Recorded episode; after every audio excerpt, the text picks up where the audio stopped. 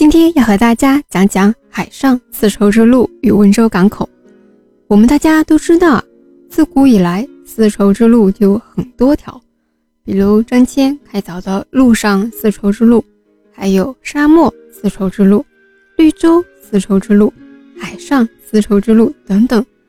海上丝绸之路形成的时间比较早，在秦汉时期，随后发展于三国至隋朝时期，是已知的最为古老的海上航线。然后唐朝呢，是丝绸之路文化传播交流与贸易活动的鼎盛时期。但是安史之乱之后啊，陆上丝绸之路开始衰落，海上丝绸之路开始兴起。随着人们造船技术与航海技术的提升，海上丝绸之路渐渐代替了陆上丝绸之路。也就是说，之前海上丝绸之路就一直有，但是啊，它不是主线。到了唐朝时呢，开始变为主线。海上丝绸之路持续了一千三百多年，一直繁荣到十五世纪初，也就是明朝。海上丝路把主要的港口都连在了一起。太仓、杭州、宁波、温州、泉州、福州和广州，另外还包括南京和扬州。我们温州呢，有着非常悠久的对外开放传统和开展海上国际贸易的历史。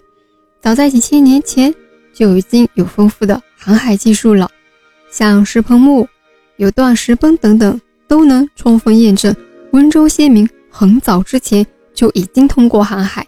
与西方有了一定的文明交流。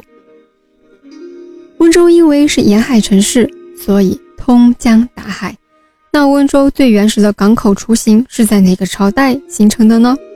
根据史料显示啊，早在战国时期，也就是公元前四七五年到二二一年，温州就出现了原始港口的雏形。温州的港口北边和宁波港相邻。南边和福建港相近，东南与我们台湾的高雄、基隆港隔海相望。到了唐朝的时候呢，温州港初具规模。虽然是初具规模，但是唐朝时商人们就已经在温州港开通了远至日本、东南亚乃至中东地区的航线。在后面的宋元时期，温州港的发展非常繁荣，因此。成为了龙泉窑青瓷出口的集散地和海上丝绸之路的枢纽港口之一。但是啊，我们知道明朝时期有一个比较特殊的政策，那就是海禁。于是，在这样一个特殊的政策下，温州港的海上贸易就受到了阻挠。不单单是温州港的贸易受到阻挠，其实全国的海上贸易都受到了阻挠。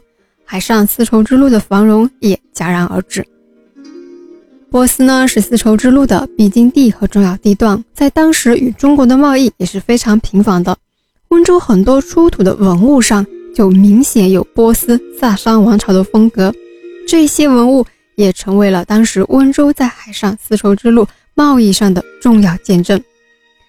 丝绸之路之所以伟大，不仅仅是因为它带动了贸易。